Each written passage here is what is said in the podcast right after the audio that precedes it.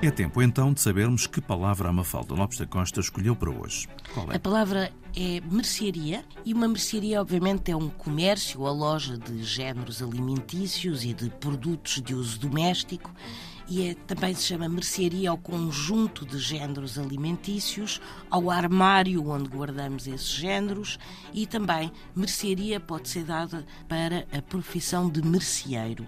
E a palavra vem do latim e deriva de merx, que remete para mercadoria, mas também para tudo o que é posto à venda. Ou seja, na mercearia há de tudo, ou como na expressão, há de tudo como na botica. Muito bem. Palavra do dia, edição Mafalda Lopes da Costa.